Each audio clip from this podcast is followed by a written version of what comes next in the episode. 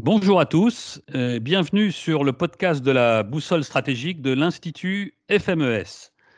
Aujourd'hui, nous allons parler du transport maritime mondial et de son impact stratégique. Et pour ce faire, nous accueillons euh, le directeur de la sûreté, de la sécurité, de l'environnement, des achats pour les terminaux et de la gestion de crise de l'entreprise CMA-CGM, un des leader mondial euh, dans le transport maritime, Franck Magarian. Franck Magarian, bonjour. Bonjour, amiral. Franck Magarian, vous avez passé 25 ans dans la marine comme officier de marine, sous-marinier. Vous avez commandé quatre sous-marins nucléaires. Et puis, vous avez passé, après cette carrière maritime, 13 ans, et vous y êtes encore, euh, au sein de CMA-CGM, et euh, c'est à ce titre, bien sûr, que nous allons vous interroger sur les enjeux stratégiques de cette fonction vitale pour l'économie mondiale du transport maritime. Nous vivons une période de rupture, nous le répétons souvent, la désoccidentalisation du monde, le retour des compétitions euh, géopolitiques, l'apparition de vulnérabilités nouvelles. Alors pendant longtemps, on pensait surtout à la cybernétique, aux vulnérabilités environnementales, depuis quelques mois maintenant, euh, le domaine de la santé, évidemment, nous montre une nouvelle vulnérabilité mondiale avec euh, le Covid-19. Une des questions qui se posent, c'est comment la mondialisation économique va-t-elle évoluer dans ce nouveau monde? Et un des vecteurs de cette mondialisation, c'est le transport maritime, qui représente, si je ne me trompe pas, de l'ordre de 80% des échanges commerciaux mondiaux. Donc Franck Magarian, d'abord, pouvez-vous nous présenter ce que représente CMA-CGM euh, dans le transport maritime mondial? Alors avant de, parler juste de CMA-CGM, je vais, oui un peu replacer le, commerce maritime dans le monde. Faut savoir que beaucoup de nos biens, si ce n'est pas presque tous nos biens, euh, sont transportés par mer parce que c'est un moyen extrêmement efficace et sûr de transporter des marchandises en, volume euh, extrêmement important.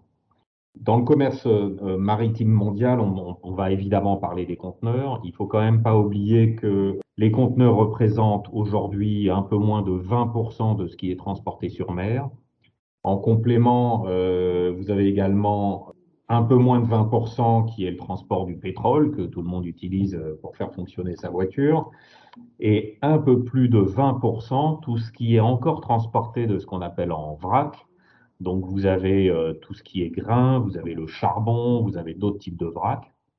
Donc là, avec ces trois modes de transport, vous avez euh, 3 fois 2, donc 60% du transport maritime, et encore une vingtaine de pourcents euh, d'autres euh, marchandises diverses qui peuvent être transportées par des transports spécialisés comme les navires reefers qui existent encore, ou alors par des navires oraux qui transportent des camions ou d'autres. Donc les conteneurs sont euh, une part importante de, ce transport maritime qui au total représente euh, à peu près 60 000 milliards de tonnes par an. Et tout ça transporté par un peu moins de 100 000 navires. vous voyez que c'est vraiment euh, énorme. Alors ces chiffres sont tellement énormes qu'on a du mal à les représenter. Si je viens à CMA-CGM, qui est euh, à peu près troisième ex en tant que, transporteur de conteneurs, nous-mêmes, nous transportons 21 euh, millions euh, d'équivalents 20 pieds, c'est la taille des, conteneurs, vous avez soit des 20 pieds, soit des 40 pieds.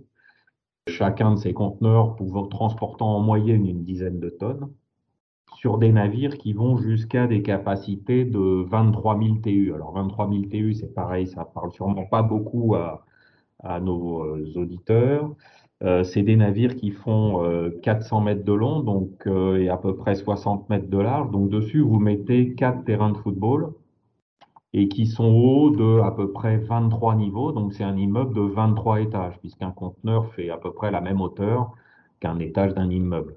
Donc vous imaginez ces masses sur la mer. Si vous avez un peu de mal encore à vous représenter euh, ce que ça signifie, si vous mettez tous ces conteneurs sur des camions, vous avez une file ininterrompue de camions de Barcelone au Havre. Donc vous voyez que c'est vraiment euh, du transport qui est euh, extrêmement important, qui est vital pour toutes les économies de la planète Et euh, nous, en tant que transporteurs maritimes, parce que le conteneur est très pratique pour transporter tout ce que vous trouvez dans un supermarché, euh, des médicaments, euh, des produits de première nécessité, des vêtements, des tondeuses, des frigidaires, voilà, l'ensemble de ce que vous pouvez consommer.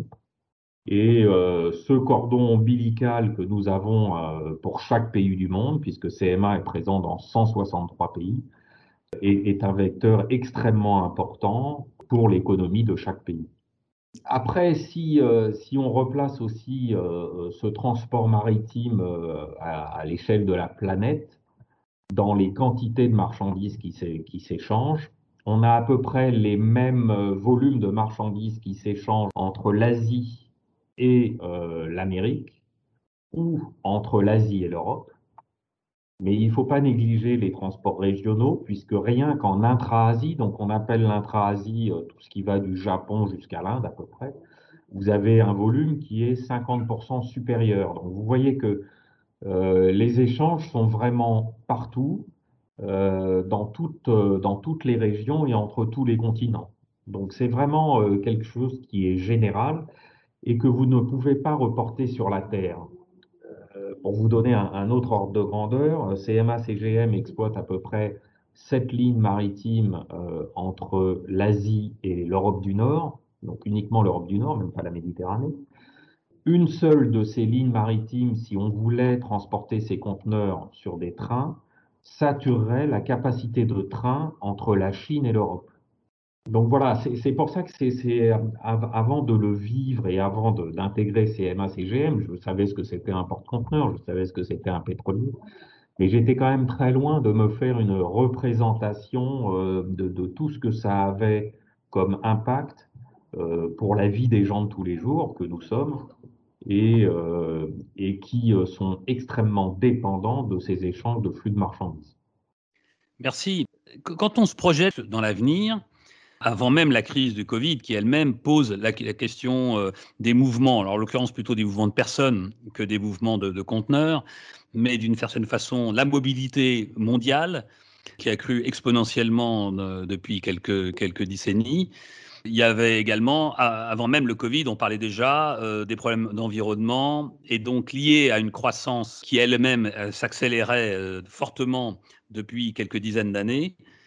Quand on se projette dans l'avenir, donc, quelles sont vos prévisions? Est-ce que vous pensez que cette croissance va continuer et avec elle ce transport maritime? Ou est-ce que vous pensez qu'on va atteindre un palier, qu'il va y avoir une forme de régulation? Euh, La crise du Covid a aussi euh, mis en évidence la dépendance dans les chaînes d'approvisionnement euh, du monde occidental et de l'Europe vis-à-vis de la Chine. Et on parle de relocalisation ou de régionalisation. Comment voyez-vous l'avenir du, commerce mondial en général et du commerce maritime euh, en particulier dans les décennies à venir? Alors d'abord, je vous ferai une, petite anecdote pour, euh, répondre à votre question, qui est une anecdote hein, qui date un peu puisque c'était Steve Jobs qui répondait à une question de Barack Obama sur sa capacité à construire des iPhones euh, aux États-Unis. Steve Jobs avait répondu à Barack Obama en lui disant que même s'il le voulait, il ne pourrait pas construire des iPhones aux États-Unis parce qu'il n'avait ni les ingénieurs, ni les, techniciens et encore moins les usines pour construire ces iPhones.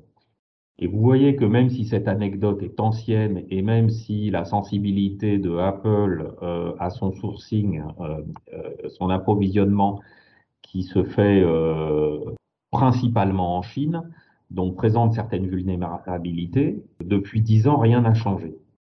Donc en fait, vous apercevez que, dans les échanges de marchandises, chaque pays développe des capacités de production et développe des atouts et euh, des compétences que les autres pays utilisent pour un même pouvoir d'achat, pouvoir optimiser leurs dépenses et leurs approvisionnements.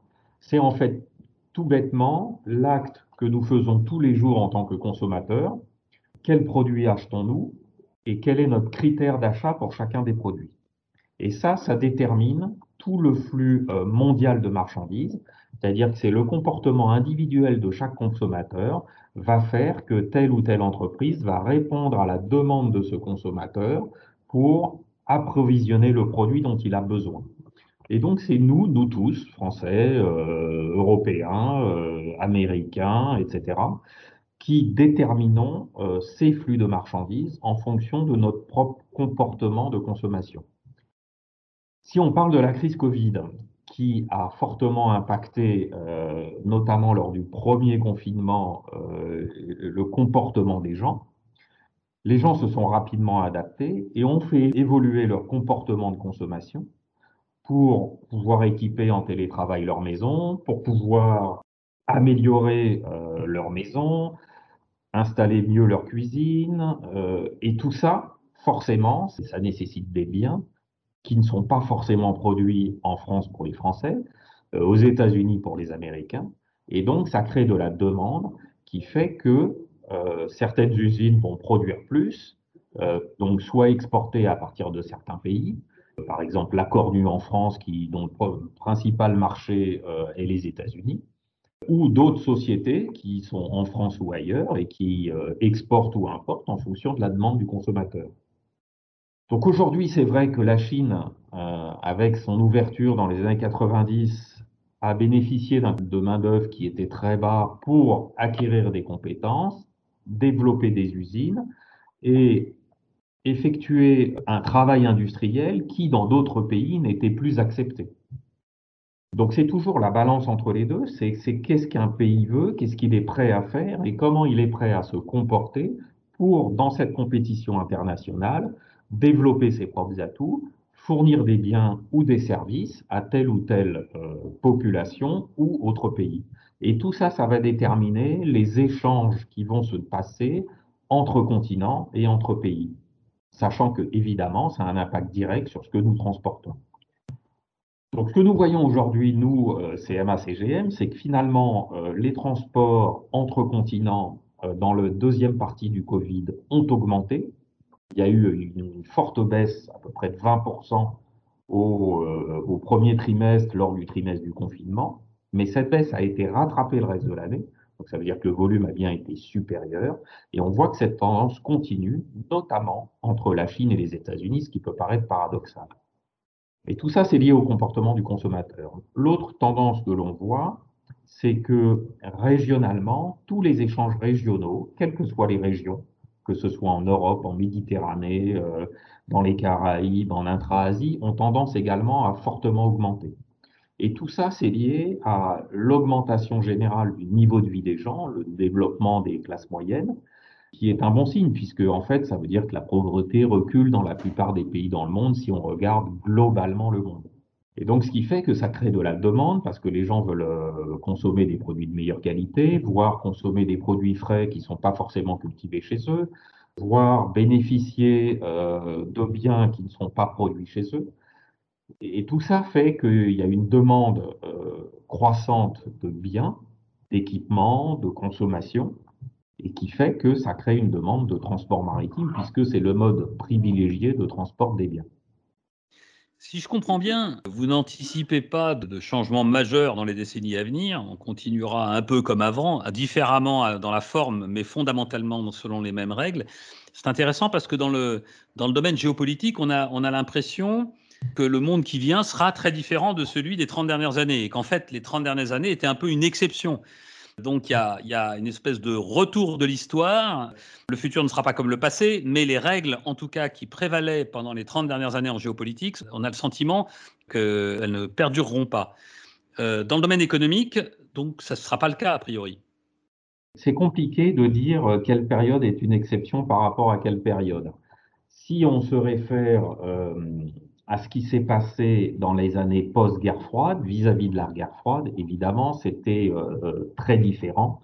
Et il y a eu euh, vraiment une rupture avec l'ouverture de la Chine dans les années 90. Seulement, il faut peut-être remonter un peu plus en arrière. Et si on se met au début du 19e siècle, la Chine et l'Inde représentaient 50% du PIB mondial. Donc en fait, ce qu'on est en train de, vivre euh, aujourd'hui euh, vis-à-vis de la Chine en tout cas, c'est ce n'est qu'un rattrapage de la Chine qui prend sa position, qui reprend sa position qu'elle avait au début euh, du 19e siècle. Mais en vous disant ça, évidemment, je vous dis aussi que rien n'est immuable dans le temps. Donc puisque le PIB de la Chine, on peut même remonter jusqu'en 1500. Hein. en 1500, vous aviez trois grands PIB dans le monde. Vous aviez l'Europe, vous aviez l'Inde et vous aviez la Chine. Et c'était équilibré entre les trois. Depuis les années 1500, évidemment, le monde euh, américain a pris sa part dans le marché mondial. Et pareil, il a pris sa part dans le marché mondial grâce aux maritimes. Aujourd'hui, vous avez à peu près des, zones de richesse équilibrées entre la Chine, l'Europe et l'Amérique du Nord. Est-ce que cet équilibre est amené à perdurer, à changer euh, Tout ça va dépendre des comportements des différents acteurs dont nous sommes, euh, aussi bien au niveau individuel qu'au niveau pays, qu'au niveau entité européenne. Et ça, ça va déterminer quelle est la trajectoire qui va, qui va suivre dans les années qui viennent. Donc je ne sais pas quelle période a été euh, une exception par rapport à une autre période. Euh, ce que je sais et ce qui est assez, euh, ce qui est le principe même de l'économie, puisque c'est son nom, c'est que chaque personne individuellement, avec son budget, va essayer d'optimiser son budget, d'optimiser ses achats, et donc en général a une grosse pression pour acheter le même produit moins cher. C'est bien pour ça qu'aujourd'hui, vous avez plus de téléviseurs fabriqués en France, alors qu'au début des années, dans les années 70, vous aviez des marques très connues et euh, les, téléviseurs n'étaient pas fabriqués en Chine puisqu'ils n'en fabriquaient pas. Aujourd'hui, vous avez trois usines de fabrication euh, des écrans euh, plats qui sont toutes les trois en Asie. Donc, est-ce qu'un autre pays veut challenger ses fabricants et lancer une usine de fabrication aux États-Unis ou en Europe? Pourquoi pas? Je n'en sais rien. Euh, ça sera difficile à dire. Euh, les uns ont développé un avantage compétitif qui n'est pas que sur la valeur du travail, hein, puisque si vous prenez la Chine, puisque tout le monde cite la Chine, euh, la zone côtière de la Chine aujourd'hui, qui représente un peu plus de 20% de la population chinoise, a un niveau de vie équivalent à celui des Européens. Donc ça veut dire une population qui est aussi équivalente en nombre aux Européens. Donc ces gens-là, ils n'ont pas envie d'avoir un salaire inférieur à ce qu'a envie d'avoir un Européen. Ils ont exactement les mêmes préoccupations, exactement les mêmes envies. Ils ont des modes de consommation qui sont assez proches. Hein. Vous allez dans une rue commerçante à Shanghai, vous voyez à peu près les mêmes marques que dans une rue commerçante euh, en Europe ou aux États-Unis. Donc vous avez des marques globales, mondiales, de plus en plus qui se développent. Euh, est-ce que d'autres marques viendront dans telle et telle niche challenger? Euh, je, n'ai pas la réponse à cette question. Donc maintenant, euh, c'est pour ça qu'il est difficile de vous répondre. Relocaliser, oui, faut-il encore que ce soit accepté par le pays? Donc on veut, par exemple, en France, construire une usine de vaccins. Euh, est-ce qu'on veut avoir des industries en France qui sont souvent citées comme étant polluantes, avec nos préoccupations environnementales, avec le bruit? Voilà, c'est une, une vraie question. Ce qui veut dire aussi, avec ça, Qu'est-ce qu'on veut en termes d'emploi euh, pour les jeunes de demain euh, Dans quoi pourront-ils et voudront-ils travailler? Et tout ça, c'est une réponse collective, sociale, qui nous dépasse complètement et auquel, évidemment, nous, nous n'avons absolument pas la réponse.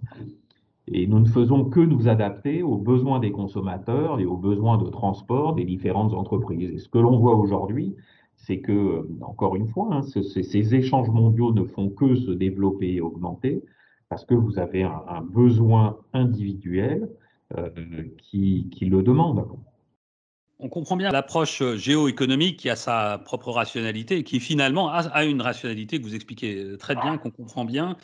Et, qui finalement définit ses propres équilibres avec des retours. Euh, finalement, on revient vers un équilibre qui existait au 19e et qui existait même, qui préexistait également euh, au 16e siècle. Donc, on voit bien cette approche l'histoire montre que de temps en temps, il y a des phénomènes de rupture qui viennent souvent, pour le coup, par la géopolitique, par des actions politiques délibérées qui peuvent être un système politique qui casse une dynamique économique. C'est le cas, c'est le cas du, communisme en Chine, par exemple. Mais ça peut être aussi une décision militaire, une guerre qui euh, casse là aussi une dynamique et une organisation et un équilibre économique. C'est le cas de la Première Guerre mondiale, par exemple, en Europe. Euh, est-ce que dans vos projections, vous appréhendez ces scénarios, des scénarios de rupture, qu'ils soient politiques ou militaires. Alors, notamment, puisqu'on parle de la Chine, il y a un point très particulièrement sensible, c'est Taïwan. Est-ce que ce sont des scénarios qu'on envisage quand on est dans l'économie pure? Et si oui, comment on s'y prépare? Alors, est-ce que l'économie préside au militaire ou le militaire préside à l'économie euh, Il y a eu pas mal de, théories là-dessus. Est-ce que c'est la crise de 29 qui a généré euh, l'arrivée de la guerre mondiale ou est-ce que c'est l'inverse euh, si on part de la guerre de 14 Enfin bref, je ne suis pas assez expert pour vous répondre à, ces questions-là. Euh, il faut voir aussi les horizons sur lesquels une entreprise travaille. CMA, CGM, c'est une entreprise qui a un peu plus de 40 ans. Pour une entreprise, 5 ans, c'est extrêmement long. Et donc, on ne se projette pas euh, comme euh, dans les institutions nationales avec des plans à 30 ans euh, ou d'autres prévisions pluriannuelles de ce type. Non, mais une guerre à Taïwan dans les 5 ans, certains l'envisagent. En tout cas, il y a des responsables du Pentagone qui l'ont explicitement mis cette hypothèse sur la table. Les Américains ont toujours envisagé des guerres à droite et de, gauche, comme à l'époque de la Russie, euh, quand il y avait la guerre froide et tout le monde imaginait une guerre demain. Euh, cette guerre ne s'est pas passée, ou ne s'est pas encore passée. Euh, toujours le pire est toujours possible. après, est-ce qu'il y aura des, ruptures militaires ou des ruptures géopolitiques de cette nature? Euh, je suis bien incapable de le dire. C'est pas un scénario que l'on étudie euh, particulièrement parce que nous, euh, encore une fois, on répond aux besoins euh, journaliers euh, des consommateurs et, et, on se doit de répondre à l'économie d'un pays et s'assurer qu'on délivre un service hebdomadairement dans tous les ports que nous avons et comme je vous l'ai dit tout à l'heure, hein, nous sommes présents dans 163 pays, on opère euh, un peu plus de 550 navires et on touche plus de 420 ports. Donc, euh, vous voyez qu'on a des escales tous les jours, on a des escales dans tous les pays euh, et on est là pour acheminer des biens. Si un jour il se passe quelque chose dans un pays, comme par exemple lorsque l'Iran a été mis euh, sous embargo, ben, nous arrêtons de servir l'Iran depuis que cette loi est passée. Euh, si cette loi venait à changer, euh, eh nous retournerions dans ces pays-là. Donc voilà, nous, je pense que la caractéristique d'une entreprise privée, c'est justement cette adaptabilité au monde et cette réactivité, car c'est ce qu'on lui demande le reste, les ruptures qui peuvent ou peuvent pas se passer, ben nous verrons bien lorsqu'elles arriveront. Je voudrais faire un focus sur une zone qui nous est particulièrement chère à la FMES, c'est la Méditerranée et le Moyen-Orient. Il y a quelques semaines, le canal de Suez a été euh, bloqué pendant quelques jours par un bateau, euh, un porte-conteneur d'ailleurs qui s'est mis en, en, travers du canal. Ça a montré, au-delà de, l'aspect technique, ça a montré la vulnérabilité de ce passage qui est un passage stratégique euh, employée tous les jours et qui est la route la plus courte quand on va de l'Asie à l'Europe pour euh, rallier les, grands ports européens. Quel regard euh, une entreprise comme CMA CGM porte sur ce type de problématique? C'est-à-dire, là encore, j'ai bien compris que vous alliez vous adapter. Si l'événement arrive, bah, vous vous adapterez comme tout incident ou toute rupture. Mais y a-t-il sur le long terme des enjeux particuliers euh, liés au canal de Suez et à son éventuel blocage le blocage du canal de Suez, euh, comme vous l'avez dit, n'a duré que quelques jours. Et d'ailleurs, on doit, euh, saluer les autorités du canal qui ont réussi à, trouver une solution avec l'armateur euh, pour relibérer cette voie de navigation. Et donc, ce n'est jamais resté qu'un épiphénomène qui est certes impressionnant et qui fait que, on a l'impression que, que, ça va avoir un impact gigantesque. Mais c'est un peu la même chose que, je ne sais pas si, si, vous prenez la voiture et une autoroute tous les jours, le jour où un camion se met en travers, ça va demander un peu de temps euh, pour libérer l'autoroute. Vous allez vous retrouver euh, dans un embouteillage qui va être extrêmement important, voire bloquer plusieurs heures, ce qui à l'échelle d'une autoroute est énorme. Euh, c'est pas pour ça que le lendemain, vous ne reprendrez pas la même autoroute. Donc voilà, le canal de Suez existe. Comme vous l'avez dit, c'est la route la plus courte, donc économiquement la plus efficace pour rejoindre deux continents. Si demain elle n'existe plus, on prendra la plus efficace derrière, qui est aujourd'hui euh, le cap de Bonne-Espérance.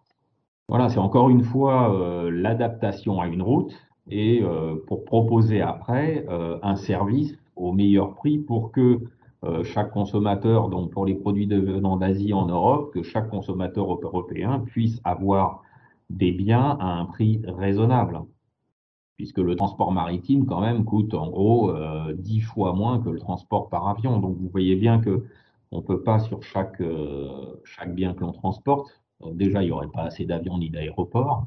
En plus, pour la planète, en termes d'émissions de gaz, ça ne serait pas le mieux. puisque le, transport maritime reste aussi, par la masse de ce qu'il transporte, c'est l'effet de volume, le plus efficace en termes de, rejet de CO2 euh, dans l'atmosphère. Il y a une autre zone euh, qui intéresse, je pense, le transport maritime, c'est l'Arctique. Avec le réchauffement et la fonte des glaces, euh, cette voie devient de plus en plus navigable. en termes de nautique et de distance, ça rapproche considérablement l'Europe de l'Asie et les États-Unis aussi. En même temps, euh, son passage pose des questions en termes environnementaux ou, peut-être d'ailleurs géopolitiques également. Quelle est la position de CMA-CGM euh, sur cette route Et pour l'avenir, est-ce que ça peut changer la donne en termes de, transport maritime? Une chose que vous savez peut-être pas euh, dans le transport maritime, CMA-CGM est, très en avance sur tout ce qui est lié à l'environnement et nous faisons euh, très très attention à l'impact environnemental euh, de notre transport maritime. Ainsi, nous sommes la, première et seule compagnie maritime à avoir des navires propulsés au gaz, puisque c'est nettement mieux que le fuel. Et c'est l'énergie intermédiaire que nous avons choisie, puisqu'elle permet d'avoir en gros 20% de CO2 en moins et d'éliminer à 99% euh, toutes les particules fines. C'est ainsi que l'année prochaine, en fin d'année prochaine, nous aurons 30 euh, navires euh, propulsés au gaz. Donc toujours dans ce souci environnemental, et, Rodolphe Saadé a été très clair sur ce point, il a décidé de ne pas prendre la route arctique, même si certains défendent sa viabilité économique et son intérêt en raison d'un trajet plus court par le nord. Mais la, politique de SAEMA-CGM a été très très claire, on ne prendra pas la route nord.